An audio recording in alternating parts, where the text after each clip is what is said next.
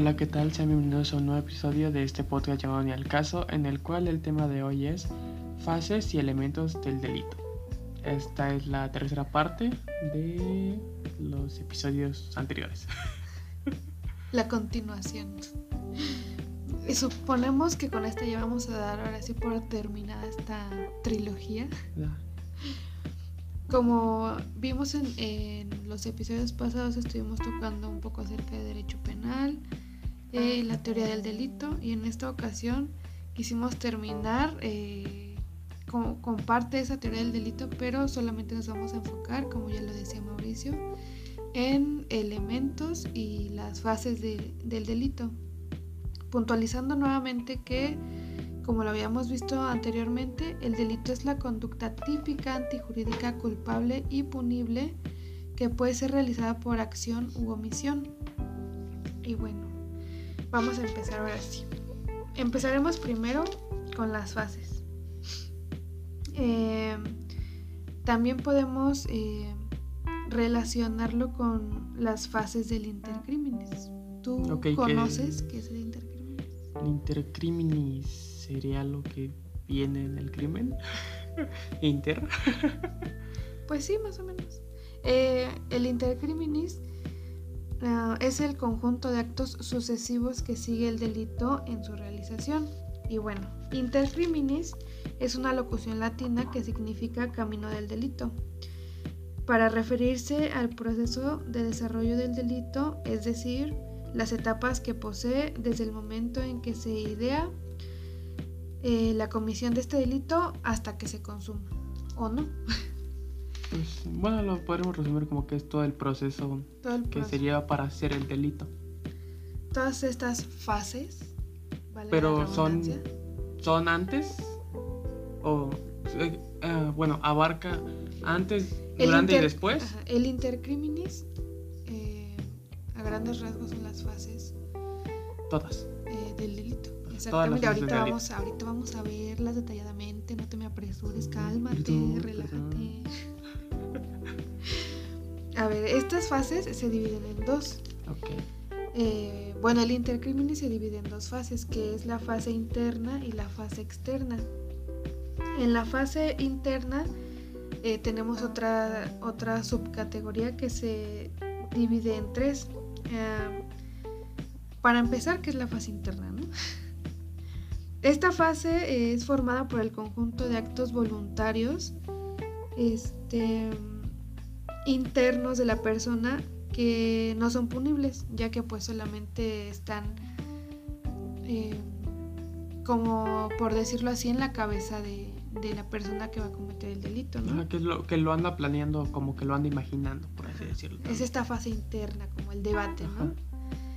La primera subcategoría de esta fase interna es la ideación, que básicamente es donde surge la idea o el propósito de delinquir por parte de este sujeto activo, o que se va, va a ser un futuro sujeto activo.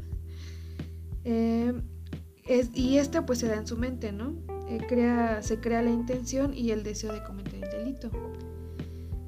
La, eh, la otra, bueno, la otra fase, bueno, la otra parte de esta fase interna es la deliberación. En esta pues es la elaboración y el desarrollo del plan, apreciando los detalles y la forma en que se va a realizar, eh, es decir, la meditación sobre la comisión del delito, ¿no? Como esta parte de si lo hago o no lo hago. Ajá, y también lo sería como la estrategia y la logística, ¿no? No, todavía no, todavía ¿No? no. ¿Eso entra Solamente es la decisión, solamente Ah, es de la... que, ah, sí lo hago, no lo hago. Exacto, solamente es este A ver es si- como esta reflexión de hacerlo o no hacerlo. ¿no? Si se arma o no. Exacto. Y tenemos también aparte la decisión, ahora sí ya. Eh, en esta, pues el sujeto decide poner en práctica, ¿no? Este, lo que, lo que ya eh, está planeando, ¿no? Ahí sí entraría lo que había mencionado. Así empieza como, empieza como a consolidarse esa planeación, el cómo ahora ya acepté que lo voy a hacer, por decirlo así, ¿no? Ya acepté que voy a, que voy a cometer ese delito. ahora va a venir, ahora va a venir la siguiente fase, ¿no? Ok, Pero sí. en esta es la, como ya ahora sí definitiva, la de sí, sí lo, Sí lo voy a hacer. sí lo voy a hacer o no lo voy a hacer. Esta ya es como la etapa de la resolución de esta fase La co- interna, como ¿no? que con- lo confirmas. Exacto. ¿Confirmo o no confirmo? Y luego pasamos a la fase exte- externa. Y bueno, esta fase se materializa, en esta fase se materializa la voluntad, la voluntad delictiva, perdón. Y pues va desde la simple manifestación de que el delito se realizará hasta la consumación del mismo. En este pues igual tenemos eh, subdivisiones en la fase externa. Mm, Ahora lo, lo dividiremos por incisos, ¿no? Para no confundirnos. Sí. El inciso A es la manifestación de la idea delictiva. En esta fase, pues se llevan a cabo estos actos y acciones que no causan un daño, y, pero, que se, pero que expresan la determinación de cometer el delito, ¿no? Es decir, eh, es como esta etapa de ya, ya acepté que lo voy a hacer, ¿no? Ahora voy a empezar a buscar este a, a cómo hacer el plan, ¿sabes? Ajá. A Como- buscar como que cómplices. por Empezar a idearlo, empezar a idearlo. Y el-. Esa sería la planeación. sí, más o menos. Pues sí, exacto, la, la planeación, el, el ver cómo, cómo lo vas a hacer, a quién vas a involu- a quién más vas a involucrar, ¿no? Sí. El inciso B sería los actos probatorios, preparatorios, perdón. Estos son aquellos en los que se presentan con anterioridad a la ejecución del delito y que están dirigidos a facilitar su comisión. Estos actos se encuentran eh, más o más bien se encaminan a la realización de este hecho, ¿no? En esos pues ahora sí ya viene como el eh, tal vez eh, eh, juntar a más personas para realizar este delito, conseguir las herramientas, ¿no? O, Todo lo que se va a Todo lo ocupar. que se va a ocupar, todo lo que, lo que va a necesitar este sujeto activo para poder cometer este delito. Así es. Eh, y el inciso C, que son los actos de ejecución. Estos pues son aquellos en los que el sujeto comienza la ejecución del delito independientemente que se termine o no produ- produciendo, es decir, que sea consumado parcial o totalmente o que se quede en tentativa de delito. Este se puede presentar, eh, en ese se pueden presentar dos situaciones de tentativa y la consumación. Es decir, ya en este eh, se lleva a cabo, ¿no? Como eh, este delito, pero también puede que exista la tentativa, ¿no? ¿Y qué es la tentativa? Es la tentativa. ¿Tú me puedes decir algo de la tentativa? ¿Qué es lo que crees que es o algo así? Si hablamos de tentativa y conclusión, por así decirlo, del delito, tentativa yo diría que es como hacerlo y no lograrlo. Exacto, creo que lo definiste perfecto, hacerlo y no lograrlo.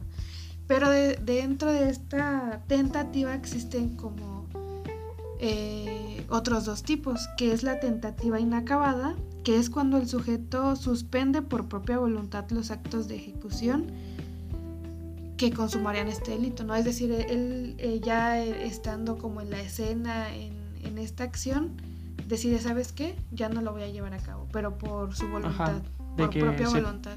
De que él vio que se presentó algo que no tenía planeado, entonces no, mejor no lo hacemos. X situación, Ajá. pero él por voluntad propia decide ya no llevarlo a cabo. Esa es la tentativa inacabada. Y la tentativa acabada es cuando el sujeto activo pues realiza todos estos actos de ejecución tendientes a la producción del resultado antijurídico que es cometer el delito, pero por causas ajenas a él o a su voluntad, este, este resultado pues no se lleva a cabo, ¿no? Podemos decir que un ejemplo, eh, a lo mejor un asalto frustrado, ¿no? En el que a lo mejor este, están asaltando a una persona y esta persona se defiende, ¿no? Frustra el asalto. O llegan a auxiliarlo o X situación, ¿no? Pues se podría también definir como que fracasa en su objetivo. Sí, pero la diferencia entre la tentativa inacabada y la acabada es básicamente en que la in- en la tentativa inacabada eh, Es antes de que se realice, ¿no? No, no, no, no. ¿No? O sea, en el momento en el que se está llevando esta acción, en la tentativa inacabada, este sujeto activo, que es el que va a cometer el delito o los que van a cometer el delito, deciden por voluntad propia ya, no, hacerlo. O sea, ya dejarlo así, ya no, ya no llevarlo a cabo. Y la tentativa acabada es cuando ellos hacen todo lo necesario para que se consuma, o para que se consume, perdón, pero por causas ajenas a ellos, que a lo mejor en ese momento surgieron o X, em, ya no se lleve a cabo, pero no porque ellos eh, no quisieran, sino porque... Porque se presentó fueron, algo. Fueron, ajá, fueron causas externas a ellos o a esta persona, ¿no? Y pues ya eh, finalmente pues la consumación, que es cuando se consigue el resultado de, la, de esta acción antijurídica, ¿no? Que es este pues ya resulta a lo mejor eh, robar, violar, todo ese tipo de, este, de cosas ya es cuando ya se consuma. Eh, y esta, pues, estas son, forman parte de, estos actos de ejecución. Y pues ah, estas son las dos eh, fases dentro del intercrímenes. ¿Tú cómo, cómo qué, qué, opinas de, de, estas, de estas fases? Pues siento que están como que bien definidas que está bien que estén separadas, puesto que luego como quedamos nos centramos en, algo, ¿no? No nos ponemos a pensar en las demás fases, pero ahorita que, vimos que se dividen en varias eh, índices o, por así decirlo, pues como que queda como que más explícito el, el contenido de esto. Sí, exacto. Entonces, ya para manera de resumen, eh, tenemos que el intercrimen se divide en dos fases.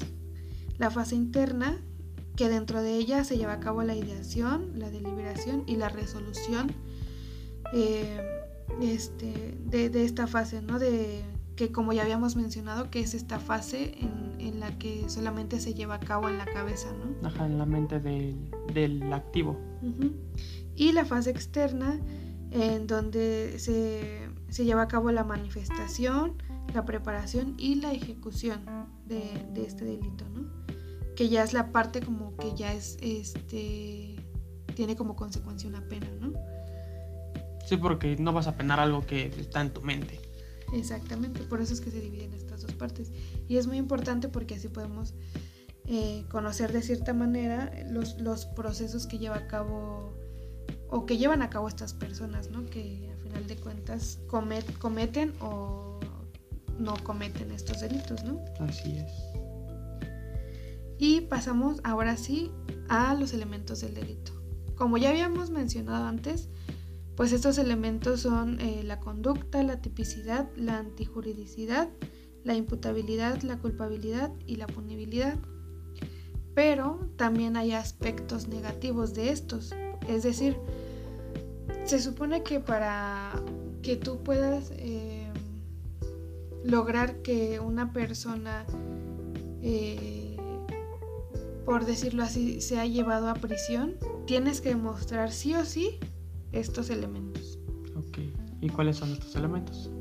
Como te los vuelvo a repetir, la conducta, la tipicidad, la antijuridicidad, la imputabilidad, la culpabilidad y la punibilidad.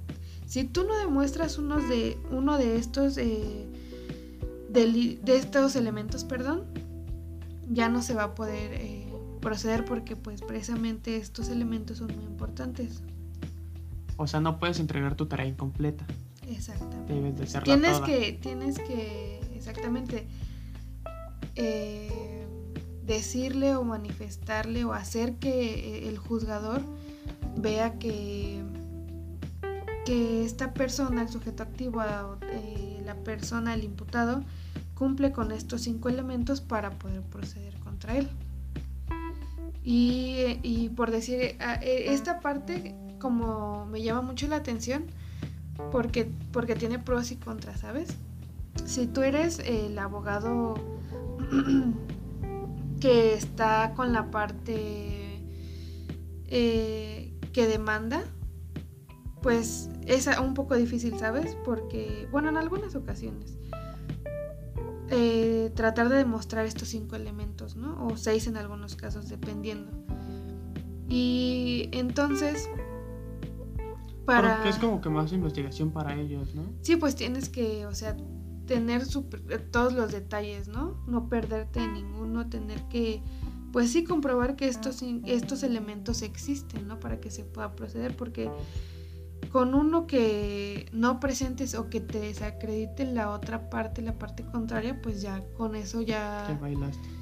quedas, ajá, quedas, eh, por decirlo así, inmovilizado en, en poder proceder contra esa persona, ¿no? Pero en esto, yo- y fíjate que yo no sabía o yo decía, no, pues eh, estar este, en la parte, en la parte que demanda, pues tiene ventajas, ¿no? Pero en estos casos, en, en materia penal, parece ser que estando en la parte del demandado tiene más ventaja. Que, del- que ajá. estando en la parte que demanda. Exactamente. Porque tu trabajo eh, básicamente va a ser desacreditar uno de estos elementos, ¿no? Y con uno, con uno solo que desacredites a la otra parte, ya, ya no se puede hacer nada. Ya como que la llevas de gane. Exactamente, porque pues no sé, si uno de estos elementos no, no, no se cumple, pues no, no se puede proceder ante esta persona, ¿no? Entonces vamos a definir estos, estos elementos, tanto los aspectos positivos como estos aspectos negativos y pues lo que venga dentro de cada uno de ellos, ¿no? Ok, Primero vamos a- con los aspectos positivos, ¿no? ¿Qué te parece? Primero lo positivo. Primero lo positivo, primero los que los que tenemos que buscar, ¿no? La conducta. El primer elemento, ¿qué es la conducta? Pues la conducta es eh, esta conjunto o serie de movimientos eh, del sujeto activo que tienen como finalidad o no eh, lesionar un bien jurídico tutelado por el Estado eh, al sujeto pasivo. Como ya habíamos mencionado antes, bueno, tú ya debes de saber, ¿no? Yo en, en los episodios pasados te hice mención de que era un bien jurídico tutelado. ¿Me puedes decir que es un bien jurídico tutelado? Está súper facilísimo, está súper facilísimo. Mm, híjole. No puedes. Deja agarro señal. El, bueno, les recordamos otra vez. En general, el bien jurídico tutelado va a ser como este derecho que, que, este, que, va a pro- que te va a proteger el Estado, como la vida, eh, tu integridad, eh, tu sexualidad, etc, etc, ¿no? Esos son los bienes jurídicos tutelados para que se te queden Los derechos que te protege el Estado. los derechos que te protege el Estado, exactamente. Y bueno, para, para identificar en qué consistió esta conducta, eh, hay que observar el verbo rector en el tipo penal, es decir, pues el verbo pues es la acción, ¿no? Valga la redundancia, lo que nos enseñaron en español en la primaria, el verbo es la acción. Sujeto, la persona. Y pues el- este tipo penal al que se refiere pues es básicamente el delito, ¿no? Entonces, para que, como nos, como nos hace, hace mención, para identificar en qué consistió esta conducta, se debe de observar el verbo rector en el tipo penal, es decir, en, eh, en el secuestro, el verbo rector, eh, una de las acciones, ¿cuál sería? ¿Cuál crees que sería? El secuestro, pues la acción, ¿no? Pero ¿qué acción sería? ¿Qué verbo? Mm, ¿Un verbo? Así literalmente. Literalmente un verbo. Eh, o un secuestro es básicamente la privación de la, de De la libertad. libertad. Y eh, dentro de este pequeño enunciado viene el verbo rector. La libertad, ¿no? No, Bueno, la, la privación. exacto. Privar. Ah, privar. Privar es este verbo. En infinitivo. Es Clases de español también hay aquí, ¿eh? es este entonces nos vamos a fijar en este verbo para identificar en qué consistió la conducta y bueno entonces eh, ya pasamos eh, conducta ahora viene el elemento de tipicidad y Básicamente la tipicidad es este encuadramiento o adecuación de la conducta eh, que es descrito por el legislador en el tipo penal. Y pues el tipo penal, como ya habíamos mencionado, pues es esta descripción o definición que se hace en los códigos penales, ¿no? Entonces básicamente la tipicidad es como solamente el encuadramiento, ¿no? Eh, de la conducta con, con, este, con este delito. con respecto a lo que se relaciona en lo estipulado en algún código Exacto, o sea, solamente es encuadrar la conducta con el delito, que la conducta vaya de acuerdo con el, con el delito. También la podemos mencionar como enlazarlo. Pero sería mejor relacionarlo con el encuadramiento o adecuación. Encuadrar, o sea, hacer que, quede. Que quede, que quede ahí. Como el rompecabezas. Exacto. Bueno, entonces pasamos a la antijuridicidad. Eh, este pues es el acto contrario a lo que establece la ley, ya que si le quitamos el anti, queda juridicidad, que esto básicamente es lo que permite la ley, ¿no? Es, es lo permitido por la ley. Entonces la antijuridicidad es lo contrario. Lo, que lo contrario, exacto, lo contrario, lo que no, lo que no está establecido, lo que no permite la ley. Y bueno, la imputabilidad, que es otro de los elementos, es básicamente la capacidad eh, que se tiene o la aptitud con la que cuenta este sujeto activo para comprender que la conducta eh, que ejecuta es prohibida. Eh, es decir, habla de que esta persona sea consciente de que lo que hizo de los actos que hizo. Ya que bueno más adelante vamos a, ver precisamente el aspecto negativo de este elemento eh, en donde nos dice que personas eh, por no ser capaces no pueden ser juzgadas ¿no? de la misma manera o no pueden llevar un proceso igual así es y entonces pasamos a la culpabilidad que es otro elemento y este básicamente es el reproche que hace el Estado al sujeto activo del delito como consecuencia de haber realizado dicha conducta, ¿no?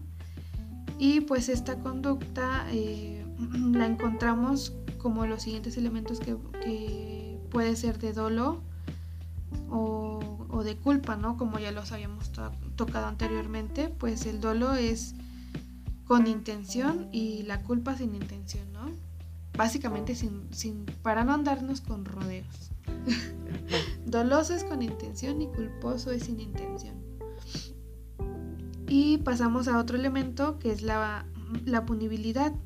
Y esta es la sanción eh, mínima y máxima que el legislador señala eh, para que conforme a esta el juzgador determine la punición y posteriormente pues ejecute la pena. Esta la, pues la vamos a encontrar siempre al término de cada tipo penal, ¿no? Eh, por decir en el, em, en el secuestro, ¿no? La persona que prive de la, de la libertad a otra, etc., etc., va a tener de tanto a tantos años de prisión y por lo general también vienen acompañados por algunos días de multa. Entonces, esto siempre lo vamos a encontrar al final este, de esta descripción del tipo penal, ¿no? Y es en la que se van a basar los juzgadores para posteriormente poder ejecutar esta pena, ¿no?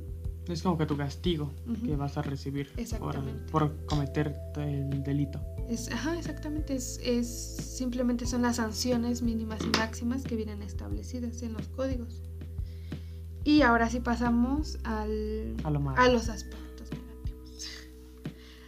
Hay estos aspectos negativos si nos vamos con, con el primero, que es este, la ausencia de conducta, que su aspecto positivo sería pues la conducta. En este, eh, pues básicamente nos, nos, dice que la conducta no existe, ¿no? Y que da lugar a la inexistencia del delito. Y entonces para que haya una ausencia de conducta, podemos observar los siguientes casos, ¿no? Para que haya ausencia de conducta, eh, podemos eh, decir que si es por fuerza mayor, no va a haber la inexistencia de ese delito porque eh, esta fuerza mayor va, va, a ser proveniente de la naturaleza como un terremoto, como una eh, erupción volcánica, sí, exactamente, algo de la naturaleza, ¿no? Que pues no está en nuestras manos controlarlo. Así es. Y es decir, por eh, los, en los terremotos, ¿no? Cuando se caen edificios, mueren personas, pues ahí... Pues no está en, nuestras manos. Exactamente, Ahí, ahí no existe esa conducta, ¿no? Porque precisamente fue provocada por, la naturaleza, ¿no? Así es. Eh, también eh, otro caso sería la, la fuerza humana. Mm, en este ejerce, se ejerce contra la voluntad de alguien a quien aparentemente comete la conducta delictiva. Eh, es decir, eh, este ya va a ser eh, por fuerza humana, pero tampoco va, a estar como en nuestras posibilidades poder controlarla, ¿sabes? es básicamente esta diferencia. Una va a ser esta fuerza natural que no se va a poder como tener, poder tener un control de ella y esta fuerza humana, ¿no? Que tampoco vamos a poder tener un control exacto de ella, ¿no? Así. Pero esto ya este como que ya entramos más nosotros, ¿no? Bueno, ya entra más la persona.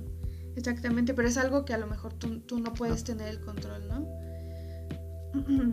Y también nos vamos a, a este caso como este, el, el, sonambulismo, ¿no? Que básicamente es el estado de inconsciencia temporal en que se encuentra la persona durante el sueño profundo y... Que realiza acciones que, que sin saber él, ¿no? Exactamente. Yo creo que a todos nos ha pasado una situación similar, ¿no? Por decir, nosotros tenemos una prima que cuando era más pequeña sufría mucho de sonambulismo, entonces ella, eh, bueno, nos contaba nuestra tía, ¿no? Que de repente tenía como eh, ese instinto de ir hacia donde estaban los cuchillos y, agarrarlos, ¿no? Y como querer dañarse ella, pero pues ella no estaba consciente. Y le hablaban y, trataban de, llamarla, pero pues ella pues seguía en, ese estado, ¿no? De, sonambulismo. Y, en este caso, pues eh, entraría la inexistencia de esta conducta, ¿no? Porque... Porque ella no lo controla. Exactamente. Este también, este es otro de los casos. Otro de los casos también son los actos reflejos. Estos son aquellos que obedecen a los impulsos. Es decir, eso los vemos mucho por decir cuando a ti llegan, eh, a lo mejor te quieren dar un golpe, ¿no? Y tú por reflejo, por impulso, eh, lo repeles, ¿no? O te haces a un lado. O este tipo de, este, de de actos eh, son los que también hacen que no, se vuelva como esta conducta, ¿sabes? Porque es como de, o sea, sí yo lo hice, pero actué por, por acto reflejo, ¿no? Ah, por instinto, por así también decirlo. Exactamente, por impulso. No porque yo quisiera actuar de esa manera. Y eh, la última sería la hipnosis, eh, que está, pues muchos la conocemos, por ejemplo, cuando hay, personas, ¿no? Los magos que dicen, vamos a, hipnotizar a esta persona. Por eso ya son como casos muy, este, muy pequeños. Porque incluso hay algunos especialistas en esta materia, pues que dicen que aún estando en este estado de hipnosis, las personas eh, no realizan este, este tipo de conductas, ¿no? A pesar de la influencia que tiene esa persona sobre él, ¿no? Pero se puede llegar a dar también y en estos casos tampoco eh, e-, existe esta conducta, ¿no? Otro de los elementos negativos sería la atipicidad, que su aspecto positivo sería la tipicidad. En este pues básicamente eh, no se encuadra, ¿no? no se adecua la conducta con el tipo penal. Es como este, si, si, si no existe o no se conoce bien eh, con exactitud cuál es la conducta, pues por ende no la vas a poder encuadrar bien en el delito, ¿no? Entonces... Igual poniendo el mismo ejemplo del rompecabezas, aquí no va a encajar la pieza. Exactamente. Entonces va a ser simplemente esta esta acción de no poder eh, adecuar esta conducta ¿no? con el tipo penal. El, siguiente elemento eh, negativo sería las causas de justificación, donde su elemento positivo sería la antijuridicidad. Y bueno, estas causas de justificación, porque como ya lo mencionabas, ya lo mencionábamos eh, en los actos, o más bien en la antijuridicidad, que es lo contrario ¿no? a lo que establece la ley. Eh, pero habíamos eh, definido también que la juridicidad era lo permitido por la ley y en estos pues iba a haber algunos casos como de justificación, ¿no? y bueno, estos estas causas son como supuestos que la ley penal señala como causas permisivas, es decir, este son como la ley te lo va a permitir pero hasta cierto grado, ¿sabes? Va, va, a tener como un control porque tampoco te lo va a dejar hacer de manera libre, pero son causas permisivas. Es como un poco de flexibilidad, ¿sabes? Y de igual manera eh, encontramos aquí algunas eh, algunos eh, casos en los que se puede dar, ¿no? Como es la, legítima defensa, que es, es algo que a lo mejor muchos conocen o suelen conocer la palabra, pero en, en algunas ocasiones también se llega a confundir. Tú dime, tú qué, tú qué sabes o qué entiendes por la legítima defensa. Yo obviamente sé por la legítima defensa que que lo que se te haga, por así decirlo, lo debes de repeler, pero lo, al mismo nivel, por así decirlo. Que no te puedes sobrepasar de ello porque ya es abuso de legítima defensa. Exactamente. Es lo que yo entiendo y lo que ha investigado. Sí, exactamente. Eh, pues sí, estás en lo correcto. O sea, esta legítima defensa consiste en repeler una agresión eh, en defensa de, de, bienes jurídicos propios o ajenos, ¿no? Eh, pero siempre con la racionalidad de los medios empleados, es decir, eh, es, un poco es un poco complicado explicar esta parte de la, de la, legítima defensa, pero es básicamente por decir estar iguales en estos medios, ¿no? Por decir, la legítima defensa va a operar cuando ambas personas estén aparejadas, ¿no? Con los medios con los que se van a defender, por así decir. Sí. Es decir, tú, tú que eres mi asaltante, ¿no? Por decirlo, tú tienes a lo mejor este... Eh, es un filero. Ajá, pues un cuchillo, ¿no? Y entonces yo para poder emplear esa legítima defensa tengo que tener un arma que sea equivalente con, con esta navaja, ¿no? Así, para que estén como en las mismas posibilidades de defenderse y entonces así pueda operar la legítima defensa. Porque por decir, hay algunos casos en la, eh, en, la sociedad, ¿no? Cuando dicen, no, es que agarramos a tal ratero y ya lo super golpearon y... Pero ya lo detuvimos, ¿no? Pero ya después de, de casi desfigurarlo de la cara. En esos casos ya no operaría la legítima defensa porque ya fue un abuso, ¿no?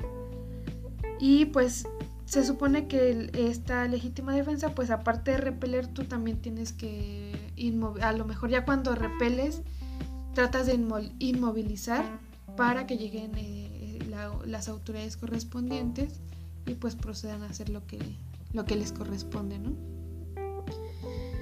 Y um, otros, eh, otro caso también sería este estado de necesidad, ¿no? El estado de necesidad básicamente es cuando un sujeto activo, eh, bueno, para no hacerlo tan, tan, tan largo, tan largo, tan teórico, porque a lo mejor yo sigo repitiendo esas palabras y, me van a, se me van a confundir, ¿no? Hay que hablarlo así como, como de cuates, ¿no? Para que entendamos todos. Este estado de necesidad básicamente se refiere a un ejemplo muy básico, ¿no? Cuando una persona en situación de calle, ¿no? Eh, a lo mejor está este ya casi casi muriéndose de hambre, ¿no? Entonces esta persona eh, va a un este a un local, ¿no? a un establecimiento donde a lo mejor venden fruta, ¿no? O X, que tengan ahí uh, fruta o cosas a la mano, ¿no? Entonces en este momento este señor procede a, robar algunos productos, ¿no? Y pues claro que ahí está afectando un bien jurídico de, esta persona del establecimiento, ¿no? Está robando, ¿no? Pero eh, este estado de necesidad